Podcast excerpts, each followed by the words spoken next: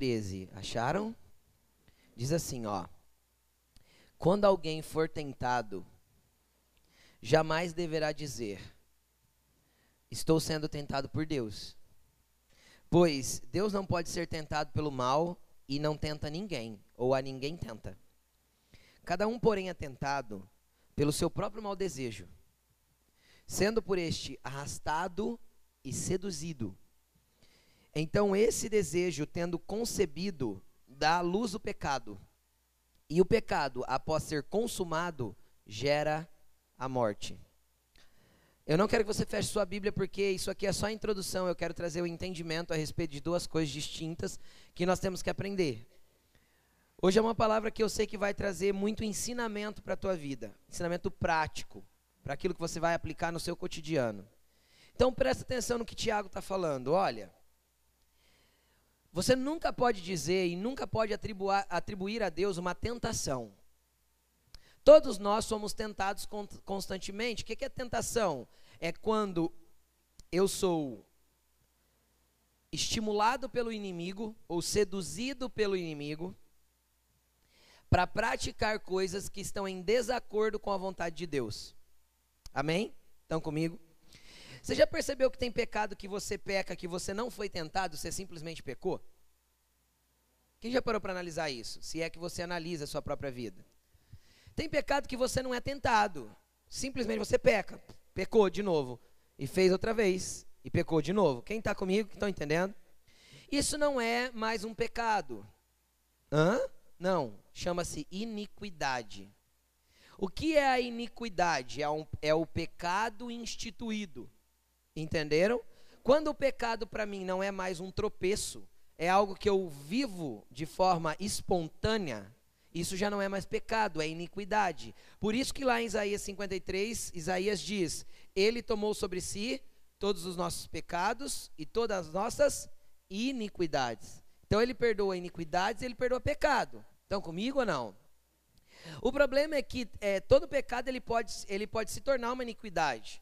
Então eu conto uma mentirinha hoje, bate um arrependimento, eu me arrependo, peço perdão, eu conto outra manhã e outra depois, de repente não me arrependo mais.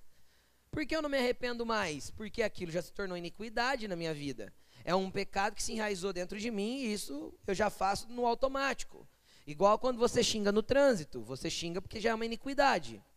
Igual quando você cobiça as mulheres na rua, você cobiça porque é uma iniquidade. Você nem é tentado para ser para fazer, você simplesmente faz. Na iniquidade, Satanás não precisa preparar a tentação, você mesmo é uma tentação para você. Entenderam ou não? Está enraizado? Aí ele pega e fala do pecado. Qual é a diferença do pecado? É aquela pessoa que vive fora do pecado, mas é tentado? Tentado a pecar, a fazer errado. Entenderam? Estão comigo? Aí o que diz? Ele diz assim: olha, jamais diga que Deus está te tentando. Deus não tenta ninguém porque ele não pode ser tentado pelo mal. O mal não pode tomar o coração de Deus para ele forçar alguém a pecar. Então nenhum pecado vem da parte de Deus. E aí o que, que ele diz? Ele fala assim: olha, cada um, porém, é tentado pelo próprio mau desejo que já tem dentro de si. Jesus falou isso em Marcos capítulo 7, versículo 8. Se eu não me engano, é 7, 8 ou 8, 7. Mas Jesus disse o seguinte: olha, as prostituições, a avareza, a, a cobiça, a idolatria, o ódio, a contenda, as murmurações, Todas essas coisas saem de dentro do homem. Não é das coisas externas.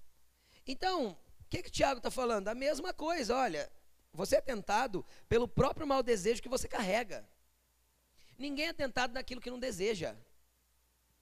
Como assim, pastor? É, ninguém é tentado naquilo que não deseja. Por exemplo, eu nunca fumei. Vou falar de mim, eu nunca fumei.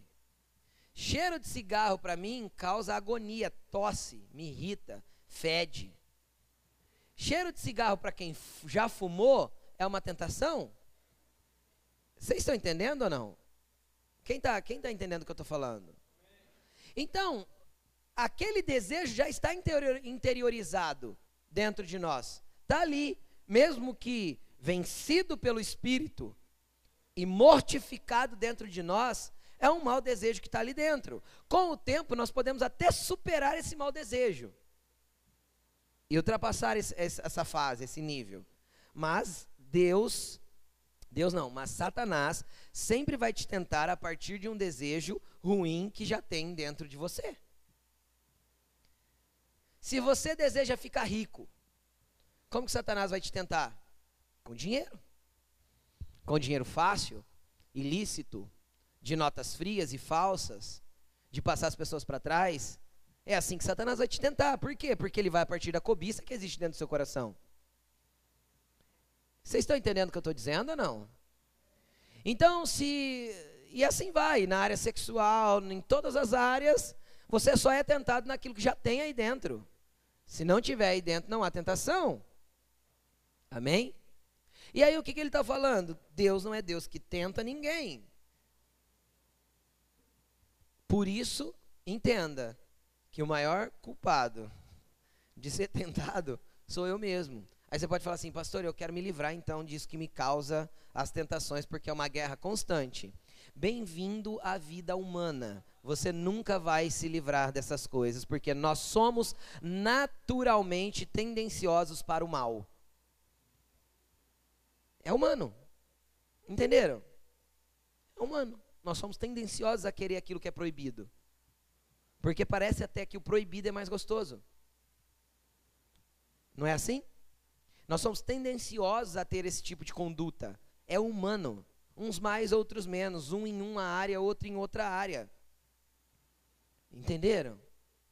Ou quem nunca foi tentado no meio daquela briga calorosa com seu cônjuge a dar um soco na boca dele? E isso é uma tentação de algo que já está dentro de você. Entenderam ou não? Então, é uma questão humana, entendem ou não? Tem coisas que nós gostaríamos de resolver com as nossas mãos, não tem? Não tem? Tem coisas que a gente gostaria de fazer do nosso jeito. Tomar o controle, meter a mão por orelha e fazer do jeito que tem que fazer. Graças a Deus nós temos Jesus, estamos sendo transformados todos os dias, de glória em glória, para cada dia se parecer mais com Ele, amém? Então tá bom, olha para essa pessoa que está do teu lado e fala assim: não se renda a esse desejo ruim que tem dentro de você. Amém?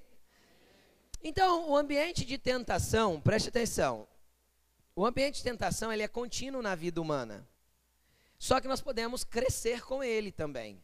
Ele pode ser uma, uma alavanca de crescimento. Mas, pastor, como que eu posso crescer no meio da tentação? Eu posso crescer no meio da tentação quando eu uso a tentação para crescer espiritualmente. Ao invés de ceder ao pecado, eu vou para o quarto para vencer a tentação. Eu vou orar em línguas para vencer a tentação. Eu vou ler a Bíblia para vencer a tentação, para desfocar o meu, o meu pensamento ruim daquilo que eu estou pensando e focar nas coisas de Deus. Entenda uma coisa: ninguém expulsa pensamento da cabeça. Já alguém já pôs a mão na cabeça e falou: sai em nome de Jesus? De coisa ruim que você estava pensando? Todo mundo já fez isso. Oh, encrenca, para de pensar isso aí. Porque às vezes, às vezes a gente se pega pensando coisas que não devia. Cara, o pensamento é brigar com uma pessoa via telefone. Entendeu? Você não precisa brigar, você só desliga o telefone. Entendeu? Então você não briga com, com tentação que está na mente. O que, que você faz? Desliga o telefone, muda o pensamento, foca o pensamento em outro lugar. Pastor, não é fácil. Eu sei que não. Não estou falando que é fácil, mas estou falando que é possível. Amém? Então o que, que você faz? Você vai para coisas de Deus? Então com isso você cresce no meio da tentação. Entenderam? E vence ela.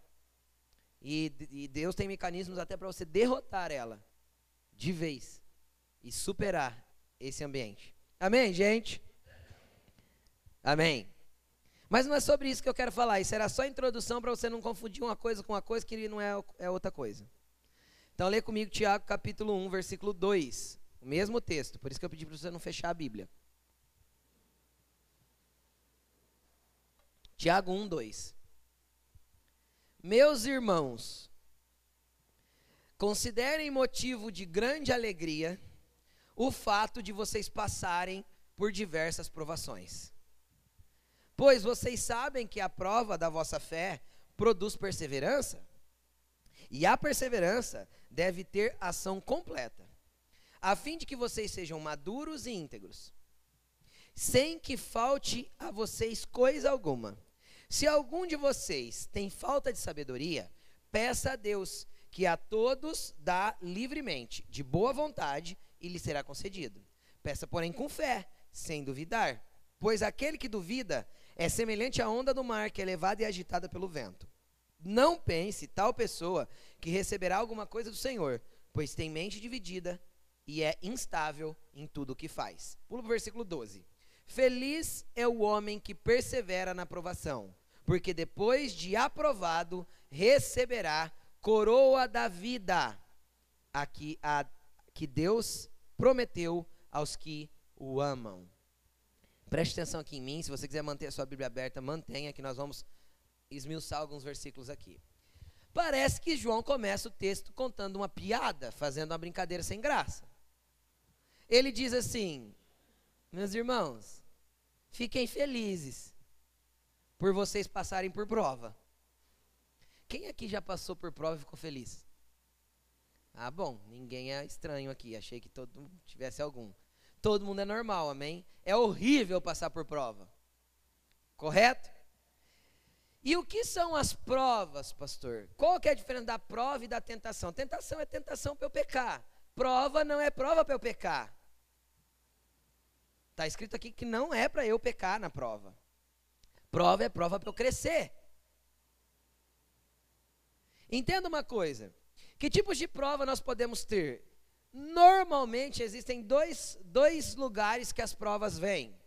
Primeiro, a vida. Então ninguém está na vida ileso de passar por provações. A vida nos proporciona ambientes que a gente não gostaria de viver. Vocês concordam comigo? Quem consegue controlar, por exemplo, a morte de um ente querido? É uma prova? Ou não é uma prova? Perder alguém que a gente ama. Passar por, às vezes, por alguma enfermidade sem entender porquê, sem entender como. E, e existem provas que surgem na vida e a vida nos proporciona situações que nós somos colocados à prova o tempo inteiro. Dentro disso também existem as provas que são causadas por pessoas. Aquele teu patrão abençoado que fica pegando no seu pé. É uma prova às vezes para você.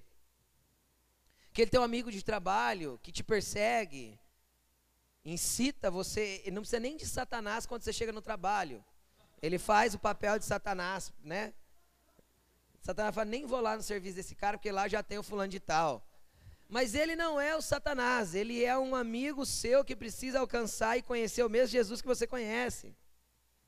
A tua luta não é contra carne e sangue, amém? A tua luta é contra principados, potestades, dominadores, hostes espirituais da maldade. Tua luta é contra o cão. Tua luta não é gente. Mas as pessoas normalmente vão ser os maiores motivos de prova para nós. Ou quem nunca passou prova dentro do casamento? Qual de nós a esposa nunca foi uma prova para gente ou o marido nunca foi uma prova na vida da esposa? Mas os maridos é prova na vida da esposa. Fala Deus.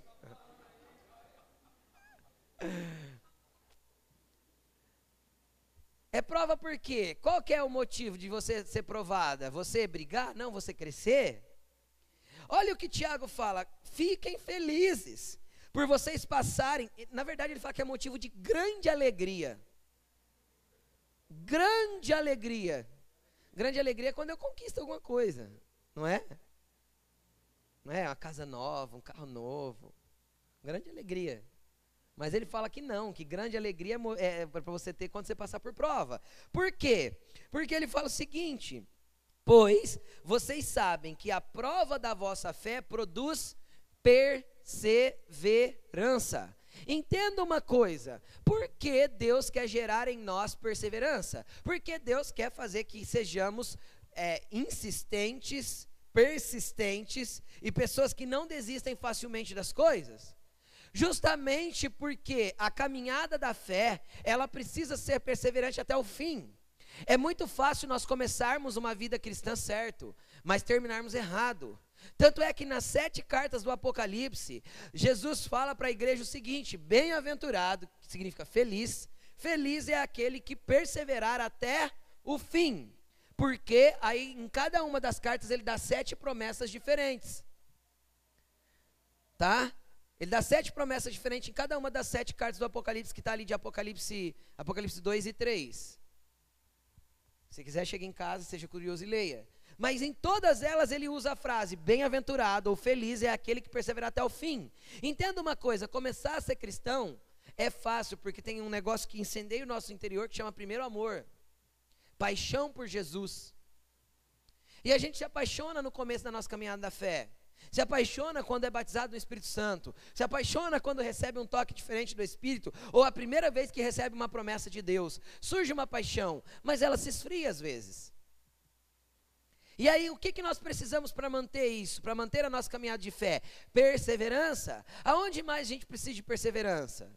Em casa, no trabalho, na vida. Então, perseverança é importante, sim ou não? Quem conhece pessoas que desistem facilmente das coisas? Eu conheço. Essas pessoas alcançam alguma coisa? Não. Por quê? Porque não persistem. Então, o que Tiago está dizendo é o seguinte: olha, a prova da vossa fé é um ambiente para gerar em vocês perseverança. Então, fiquem muito felizes. Tenham grande alegria por isso, porque se vocês forem pessoas perseverantes, vocês vão herdar coisas poderosas em Deus. Então a primeira ação da aprovação é criar perseverança. É o fato de você olhar para si mesmo e falar: Eu não vou desistir, eu não vou abandonar Jesus, eu não vou abandonar a igreja, eu não vou abandonar minha fé, e eu sei que Jesus está comigo mesmo no meio dessa situação difícil. E sabe o que é o problema? É que nas maioria, na maioria das provas que vem através de pessoas, nós temos a atitude natural de sermos fugitivos. Olha para a pessoa que está ao teu lado e fala assim: não seja um fugitivo. O que é o fugitivo? O fugitivo é aquele que não deixa, não se deixa ser provado. Hã? É. Ele está no trabalho. Aí o chefe dele começou a perseguir ele. Aí ele pega e olha para a carteira de trabalho e já faz seis meses que ele está no trabalho. Beleza, ele já tem dois ou três meses, não sei, de seguro-desemprego. Então ele fala assim: vou sair disso aqui. Ah, tá bom, que seja como for agora, um ano, que seja, um ano e meio, sei lá, mudou as regras. Tá bom. Aí, ah, eu vou sair do serviço e vou procurar outro porque eu não aguento esse patrão pegando no meu pé. Aí ele entra no outro serviço, tá tudo bem, tá tudo bom, é novidade, nananã. Seis meses depois, troca o cargo lá, entra um gerente e o gerente faz o quê? vai perseguir ele de novo. E aí ele faz o que de novo? Foge outra vez. E isso vai ser um ciclo. A mesma coisa acontece com a igreja. Aí eu vou parar de ir nessa igreja porque o pastor não sei o que, não sei o que, não sei o que, não sei o que. Ou aconteceu isso e isso comigo, ou fizeram isso e aquilo comigo. Cara, você vai sair dessa igreja, você vai chegar na outra e vai acontecer daqui seis meses, um ano, um ano e meio. Satanás não tem pressa. Vai acontecer o quê? A mesma coisa, igualzinho. Troca-se os personagens, mas o roteiro é o mesmo. Analisa. Se você já saiu de uma igreja por isso, já foi um, um fugitivo alguma vez, vai ser igualzinho, vai acontecer a mesma coisa, do mesmo jeito, porque não tem a ver com as pessoas ou com os lugares. É Deus permitindo coisas para tratar dentro, para tratar você, para nos tratar. Entenderam? Vocês estão comigo ou não? Que mais tipo de prova acontece? Também existem as provas que nós passamos porque a gente mesmo plantou errado. Como assim, pastor? A Bíblia diz assim, ó, eu vou transliterar para a nossa linguagem, tá bom? A Bíblia diz assim, ó, Deus não deixa que ninguém zoe da sua cara.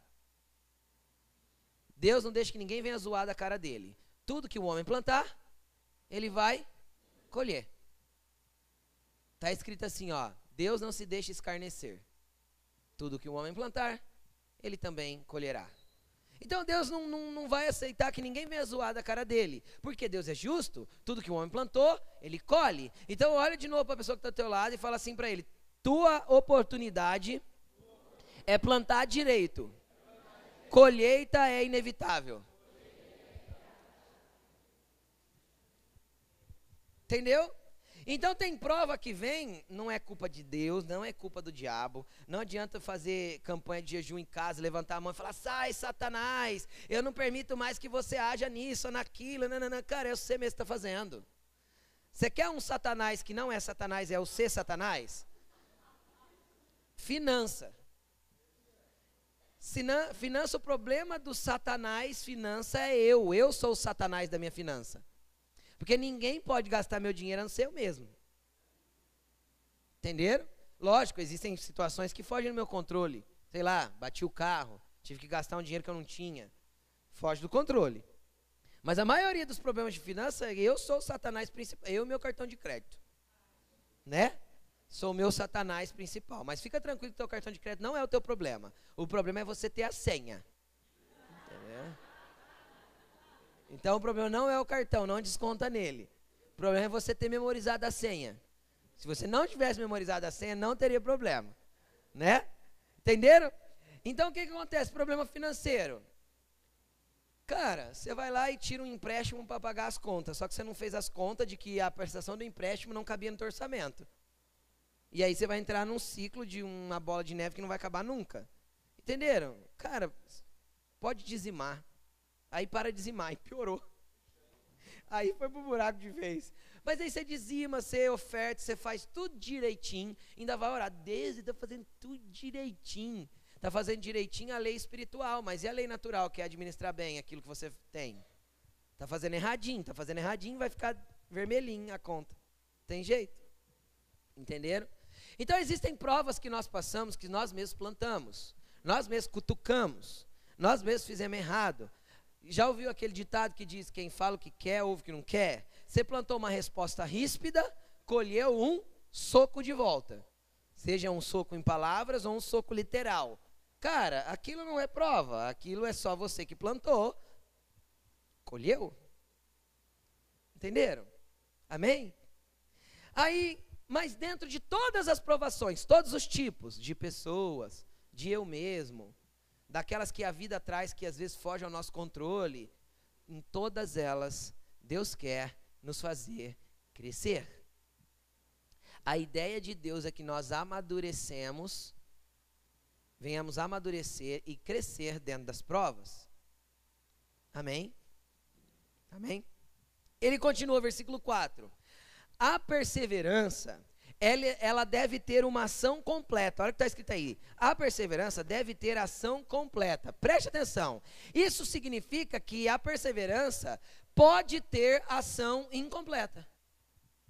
Correto? Se está dizendo que ela precisa ter a ação completa, significa que a ação dela pode não ser completa, pode ser incompleta. Quando que a ação da perseverança é incompleta? Quando eu desisto. Se eu desisto no meio do caminho, automaticamente a minha perseverança deixou de ser perseverança e ela não completou a ação daquilo que tinha que, que acontecer. Ou mesmo que eu persevere, mas dê a resposta errada àquilo que Deus queria me ensinar. O que, que é dar a resposta errada? É ser reprovado na prova. Não é? Quando você dá a resposta errada, você deu uma resposta, mas ela não foi a correta. E aí você recebe uma nota vermelha e é reprovado. Quem é reprovado na prova, o que, que tem que fazer? A prova de novo. Pode ficar tranquilo que Deus mesmo marca a data. Entendeu? Inevitavelmente vai acontecer de novo, as coisas vão te cercar e você vai estar tá vivendo, como eu disse, às vezes muda os personagens, entendeu? Mas o ator principal que é você é o mesmo. Entendeu? Os coadjuvantes mudam. Mas o ator principal é você, dentro do mesmo roteirinho, igualzinho, você vai viver de novo. Para quê? Porque Deus te quer aprovado. E aí, se a gente interrompe e dá a resposta errada, a perseverança não, não faz a ação completa. E o que é a ação completa da perseverança? O fim dessa ação completa. Está escrito aí, ó. A fim de que? Com a finalidade de. Estão entendendo? Está escrito aí, não está? Com a finalidade de que vocês sejam maduros e íntegros. Cara, você já parou para pensar? Acho que você nunca tinha visto prova com essa ótica, né? Toda prova para você era do cão e toda prova para você era errado. Então entenda. Toda prova é ruim. Só que ela traz algo poderoso. Estão entendendo ou não? Se nós formos perseverantes na aprovação e dermos as respostas corretas, ela vai ter uma ação completa. E quando ela completa a sua ação, o fim dessa ação completa da perseverança é que sejamos maduros e íntegros. E essa maturidade não é maturidade humana, é maturidade espiritual, maturidade sobre o problema. Entendem? É maturidade sobre a situação.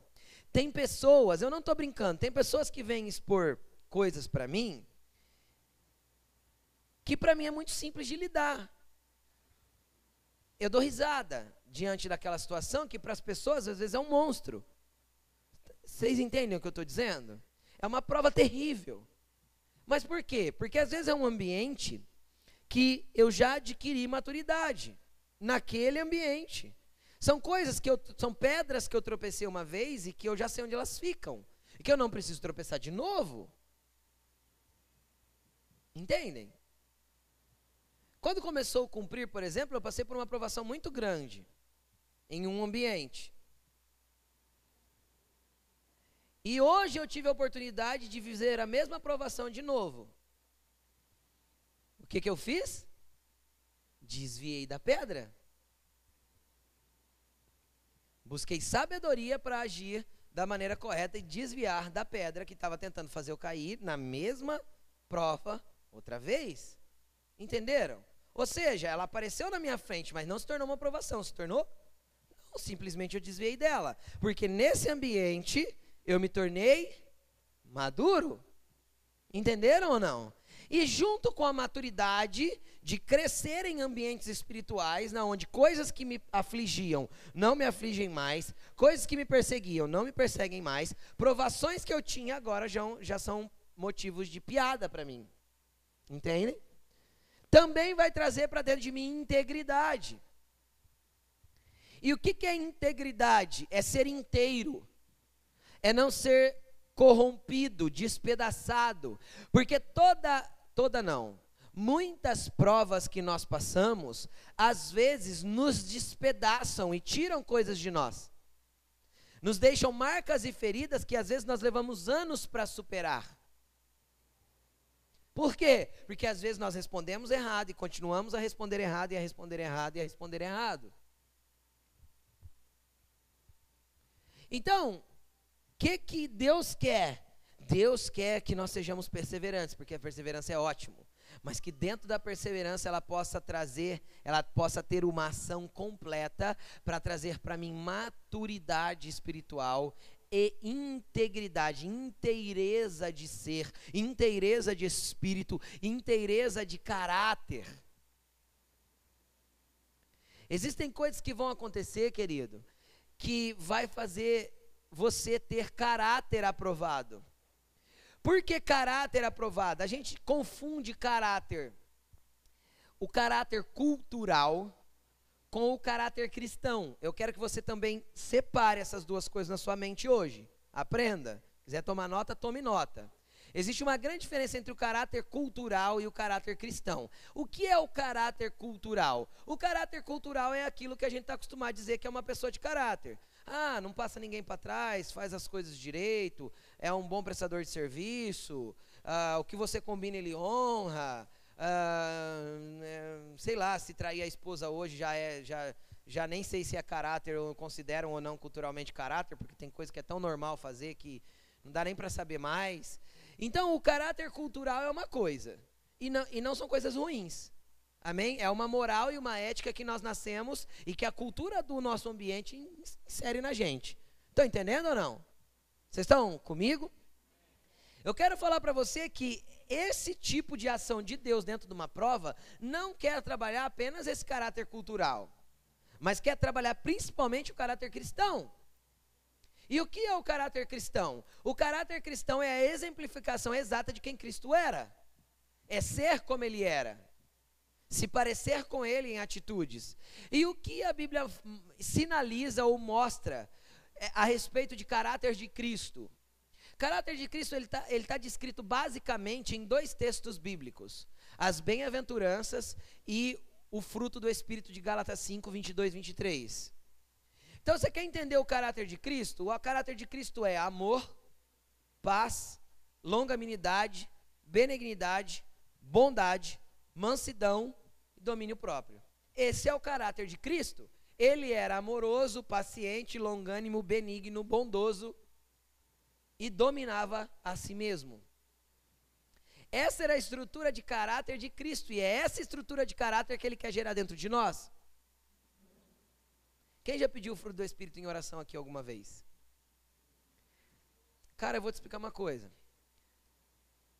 Você pode orar pedindo o fruto do Espírito. Só que ele só vai ser gerado dentro de você através de prova. Não tem outro jeito. E enquanto não for gerado, não, Deus não vai deixar de permitir as provas. Entendeu? Por que ele só vai ser gerado dentro de você através de prova? Porque imagina que você peça para Deus, Deus, eu quero fruto do Espírito, amor. Deus, tudo que ele vai fazer é plantar uma semente de amor dentro de você e forjar ou forçar a terra a produzir. É fruto. Fruto nasce. Fruto não é dado pronto. Vocês estão entendendo ou não? Fruto nasce. Você pediu amor, Deus vai plantar uma semente de amor. E vai trabalhar na terra, que é o teu coração, para que essa semente germine. Como que essa semente vai germinar? Através da prova? Porque o que, que Deus vai permitir quando você pediu amor e está sendo provado? Deus vai permitir pessoas que não são amáveis estar perto de você. Deus vai permitir situações para você não expressar amor. Deus vai permitir que você veja o vizinho empurrando o carro debaixo de chuva sozinho. E você dentro da sua casa espia pela janela e fica quietinho lá dentro. Entendeu? A atitude de amor seria qual? Sair para fora e falar: Vou te ajudar. Entenderam? Deus vai permitir que você cruze com um amigo ou com alguém que você não é tão amigo assim, na rua a pé. E você sabe que a pessoa tem carro.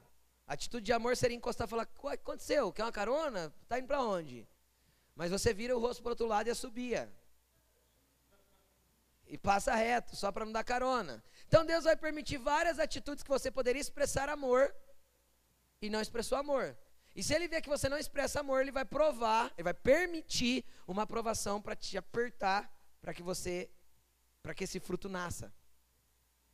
Assim é com a paz, com a longanimidade, com a bondade, com a mansidão, com o domínio próprio.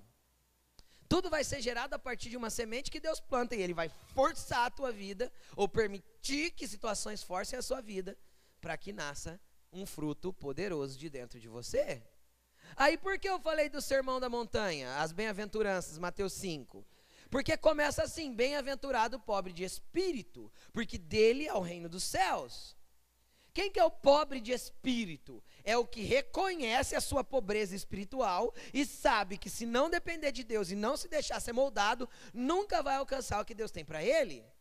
Então uma coisa está linkada à outra. Fruto do espírito e bem-aventurança. Qualquer dia eu posso trazer uma palavra linkando as duas coisas falando só de caráter cristão. Mas não é a palavra para hoje. Hoje nós estamos falando das provações e como você tem que passar por elas. E aí o que, que, ele, que, que acontece? Ele continua dizendo: a ação, a, a, a, a aprovação vai ter uma ação completa e você vai ser maduro e íntegro, sem que falte a você coisa alguma. Olha para a pessoa que está ao lado e fala assim: Deus quer te dar tudo. Não é isso que está escrito aqui? Não vai te faltar coisa alguma. Você vai ser maduro e íntegro sem te faltar nada. Aí você pensa assim, poxa, pastor, mas estou com um monte de coisa que está faltando. Entenda uma coisa, querido. Existe uma grande diferença em ter, em ter anseios não atendidos e ter falta das coisas. São coisas distintas. Prosperidade não é o ter muito. Prosperidade é a ausência da necessidade. Entendem ou não? Então entenda uma coisa. Quando eu sou maduro e sou inteiro comigo mesmo, eu não fico buscando satisfazer a minha, o meu ser em coisas humanas e terrenas. Por isso ele diz que eu não vou ter falta de nada. Não tem a ver com as coisas externas, tem a ver com a interesa que eu tenho. O pastor José fala algo que eu gosto a respeito de casamento. Quem não é um bom ímpar não pode ser um bom par. Por quê? Porque se você não for íntegro e completo antes de se casar, você vai tentar suprir essa carência que você tem na pessoa com qual você se casou. E isso vai gerar um baita de um problema para dentro do seu relacionamento. Entenderam? Deus não pega duas metades. Nunca mais olhe para sua esposa e fala assim: "Você é minha metade". Deus não faz metades para juntar e fazer um. Deus faz dois inteiros para fazer dos dois um só. Nunca a Bíblia disse sobre metade. Nunca a Bíblia disse sobre um pedaço.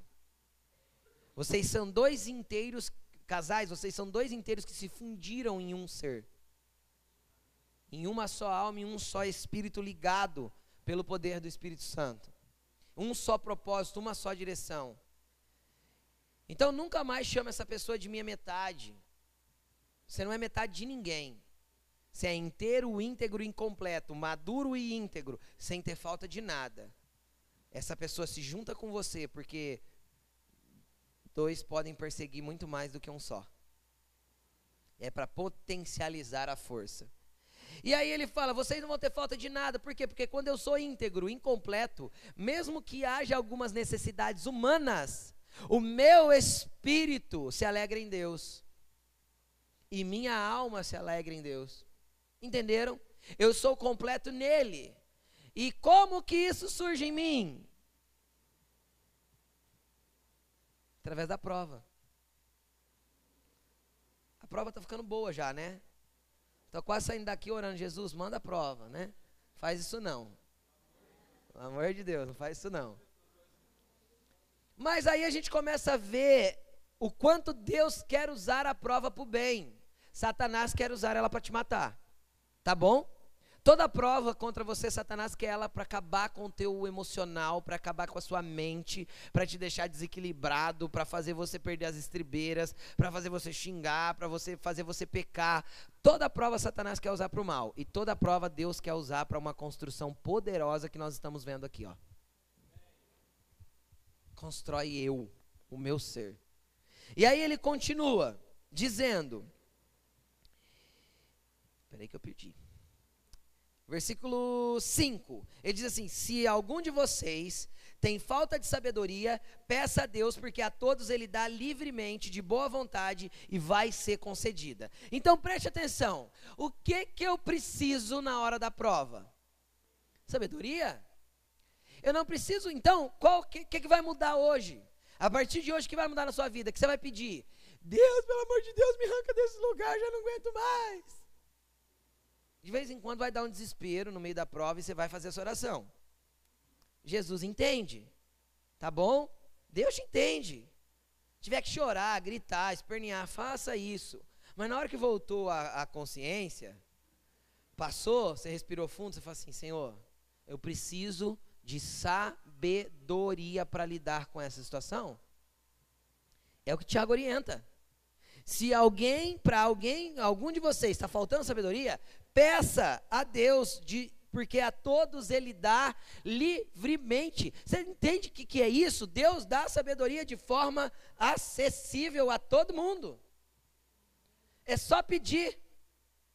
Por que pedir sabedoria? Sabedoria, querida, é totalmente diferente de conhecimento. Conhecimento é aquilo que eu adquiro com o processo humano. Eu leio, eu estudo, eu busco, eu entendo, eu aprendo. Isso é conhecimento. Isso não traz sabedoria. Sabedoria é algo divino, vindo de Deus. Na verdade, na verdade, se nós lermos Provérbios capítulo 8, Provérbios capítulo 8 é a explicação do que é sabedoria. Sabedoria é a pessoa de Jesus Cristo. Provérbios capítulo 8 é uma tipificação de Cristo. Então toda a sabedoria está em Cristo. Então sabedoria eu recebo porque é ele quem tem que dar. Eu posso estudar a vida inteira, eu vou me, tornar um grande conhecedor. Mas não é porque eu me tornei conhecedor que eu sou sábio. Correto? A sabedoria me diz o que eu tenho, o conhecimento me diz o que eu tenho que fazer. E a sabedoria me faz fazer a coisa certa com aquele conhecimento. Entenderam a diferença ou não? É isso a diferença. Por que sabedoria? Analisa a vida de Salomão. Para que, que Salomão usava a sua sabedoria? Para resolver problemas. Para deixar as coisas mais simples. Para fazer de forma correta. Não era isso? Lê Provérbios. Lê Eclesiastes. Você vai entender. Ele usava a sabedoria dele para isso.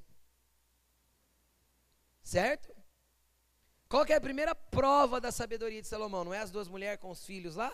Chega duas mulheres, um filho só, que uma deitou em cima do próprio filho e matou. Aí uma, essa que matou o filho trocou os filhos de madrugada, tal, vai para lá, no, lá na sala do Salomão. Lá na sala do trono.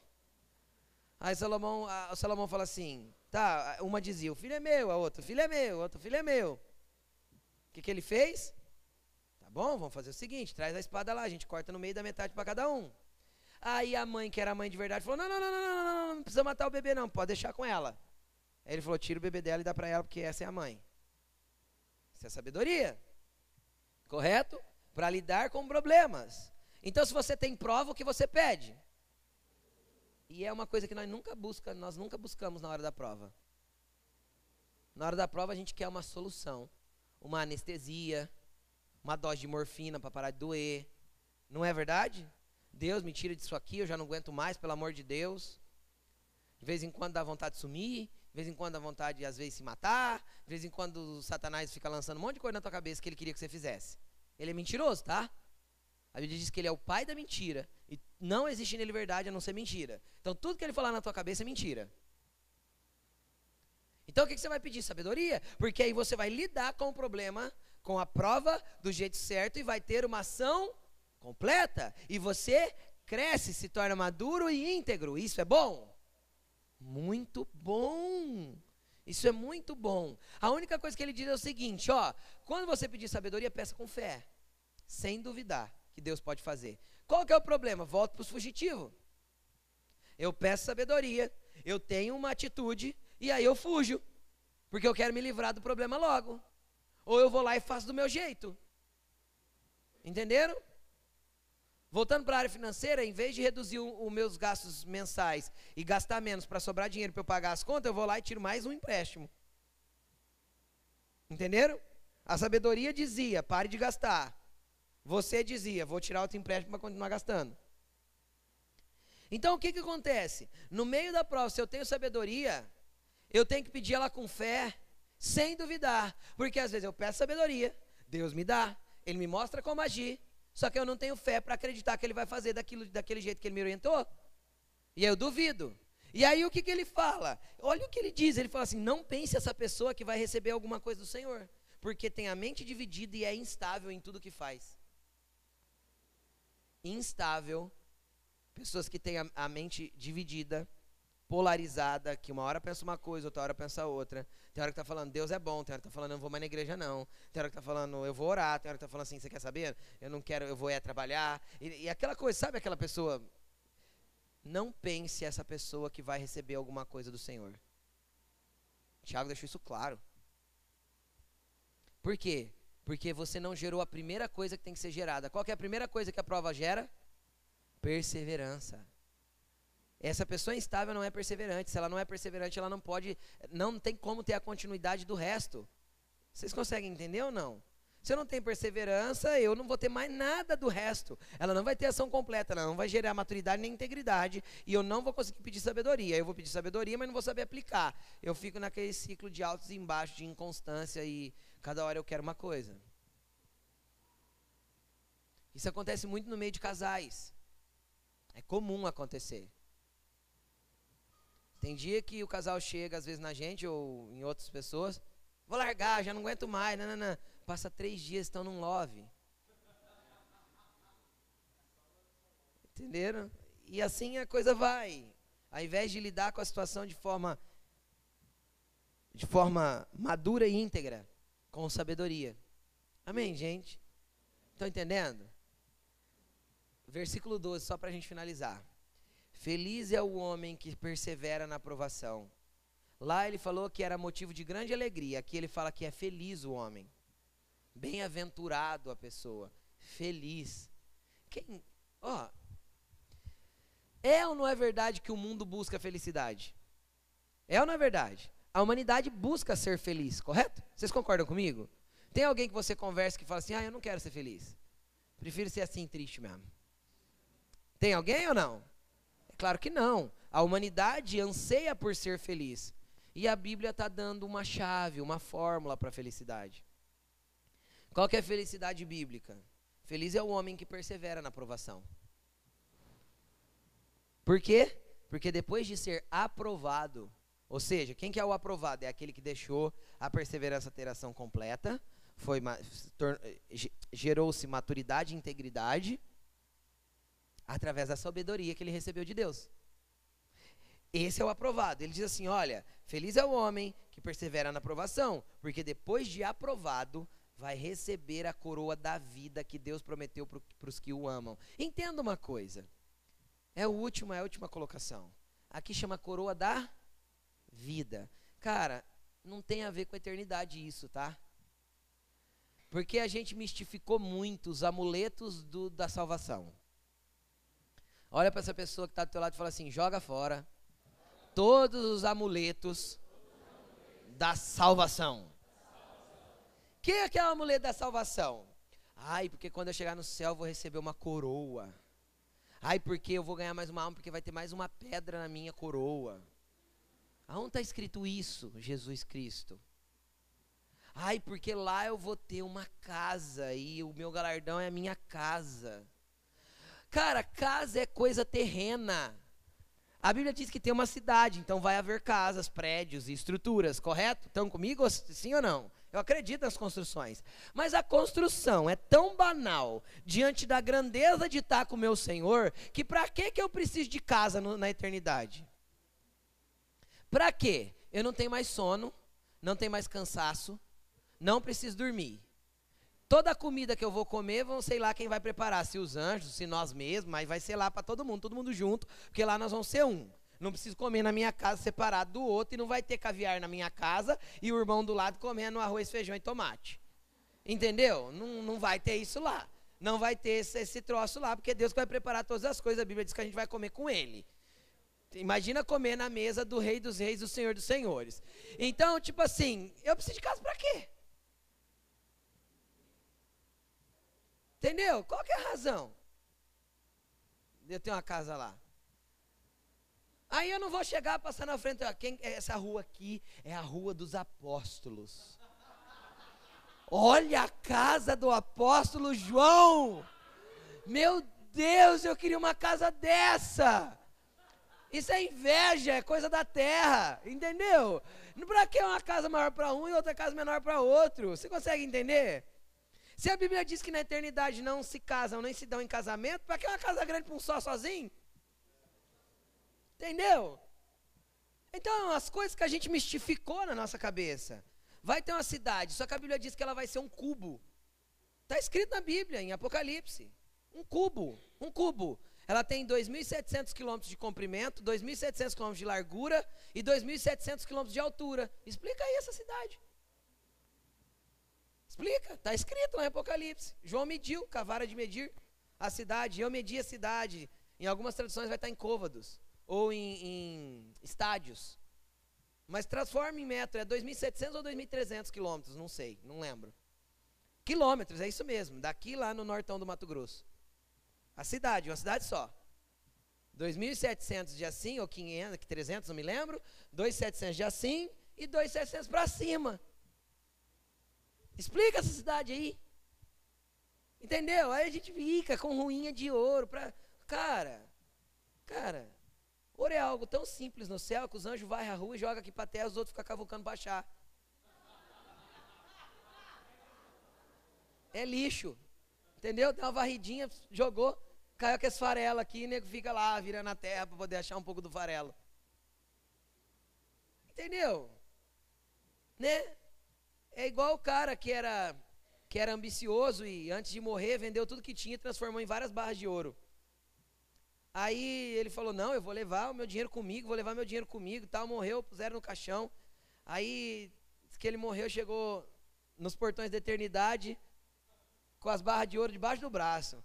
Aí o anjo falou assim: que, que, é isso aí? Ele falou assim: Isso aqui é meu dinheiro. Ele falou assim: Rapaz, aqui a gente chama de asfalto.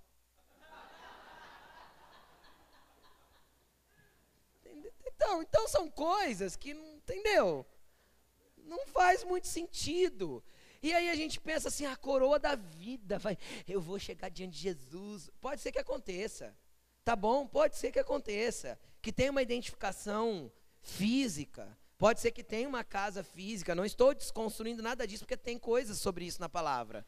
Os anciãos lançavam as suas coroas, mas eu não entendo que essa coroa era algo físico. Eu entendo que era a honra e o poder e a autoridade que tinha sido dada para eles, sendo lançada diante de Jesus e falando: olha, toda a honra, toda a autoridade, todo o governo que o Senhor me deu, eu devolvo, porque o Senhor é dono de tudo. Vocês conseguem entender? O que é uma coroa? Não é honra, governo e autoridade? Eu só, eu só devolvo. Vocês estão entendendo? Então a gente mistificou as coisas e trouxe tudo para o físico, para o natural. Eu vou falar eu vou falar o que eu penso que é o galardão hoje.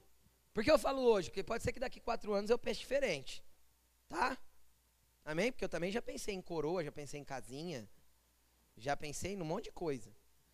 Mas vamos trazer o que eu entendo hoje. O que eu entendo que é o galardão? É o nível de autoridade e de governo que nós vamos ter dentro do governo do Senhor Jesus. Entendem? É o lugar que ele vai nos colocar em autoridade sobre. A Bíblia diz, está escrito em Apocalipse, em Daniel, está escrito num monte de lugar que nós vamos governar sobre reinos, cidades, nações. Então, é o nível de autoridade que eu vou ter dentro do governo de Cristo, que é o meu galardão. É por isso que eu entendo que os anciãos lançavam as coroas. Olha, toda a autoridade que o Senhor me deu, eu te devolvo em adoração. Isso é uma coroa. É um, é um, é um ambiente de autoridade. Aqui ele não está falando dessa coroa. Aqui ele está falando da coroa da vida. Querido, não espere a vida passar para poder ter uma coroa no céu. Um nível de autoridade, um nível de governo, um nível de, de, de fé, de inteireza e de maturidade quando você morrer. Jesus já quer começar a fazer isso com você aqui. Entenderam? Existem coroas que nós recebemos já na terra coroas de honra, de recompensa, de bênção. A Bíblia diz em Provérbios, quem disse? O sábio Salomão. Provérbios o que mesmo, nega, que você olhou hoje de manhã? Provérbios 17, 6 diz que os netos, não fala netos, fala os filhos dos filhos são a coroa do homem. Quem que é os filhos dos filhos? O neto. Por quê? Porque um homem que tem netos e tem as pessoas, e, e, e, e essas pessoas que estão à sua volta estão com ele e o honram, isso para ele é honroso, ele já está recebendo coroa em vida. Vocês estão entendendo ou não? Salomão entendeu isso. Olha, já é uma coroa da vida. Na vida você já está sendo coroado. Aí a gente fica esperando morrer para receber alguma coisa, para ter um ambiente de governo, um lugar de autoridade em Deus. Por quê? Porque a gente prefere se esquivar da, das, das provas, ao invés de viver aquilo que a gente tem que viver. Sabe? Por exemplo, é o último exemplo, tá bom? Prometo, agora prometo que é o último. É o último exemplo. É... Outro dia eu vi um pregador influente nas mídias sociais é, colocar uma frase mais ou menos assim. É, que muitos missionários estão dispostos a dar a sua vida no campo missionário, muitas pessoas estão dispostas a dar a sua vida no campo missionário, mas não estão dispostas a dar a sua vida dentro da sua casa. Como assim, pastor? É isso. Porque dentro de casa eu vou ser provado para ser lapidado e tratado. Aí as pessoas fogem, se tornam missionários, porque lá ele não tem que prestar conta para ninguém, ser tratado por ninguém. Entenderam o que eu estou falando? E aí vão para o campo missionário, preferem morrer fisicamente do que morrer para si próprios e serem tratados por Deus através de coisas como essa que descreve Tiago descreve aqui. Então, querido, eu vou para as palavras de Jesus. No mundo vocês vão ter aflições, provas, mas não temam. Eu venci o mundo por vocês. Eu não vos deixarei, não vos abandonarei, eu estarei convosco todos os dias até a consumação dos séculos. Essa é a promessa dele, ele vai estar conosco no meio de todas as provas. É fácil para essa aprovação? Não é. Mas ela vai gerar algo muito bom se eu jogar a minha vida diante de Deus no meio dessas provações. Amém? Coloque-se de pé, vamos orar um pouquinho. Só para a gente colocar essas coisas diante de Deus.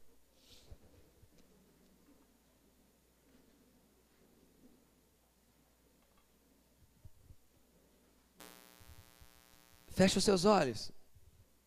Eu não vou orar para que Deus cesse nenhuma prova na tua vida hoje. Eu vou orar para que Deus te dê sabedoria para você lidar com todas elas. Porque quando você tiver sabedoria e agir da maneira correta, Deus vai fazer cessar toda e qualquer prova.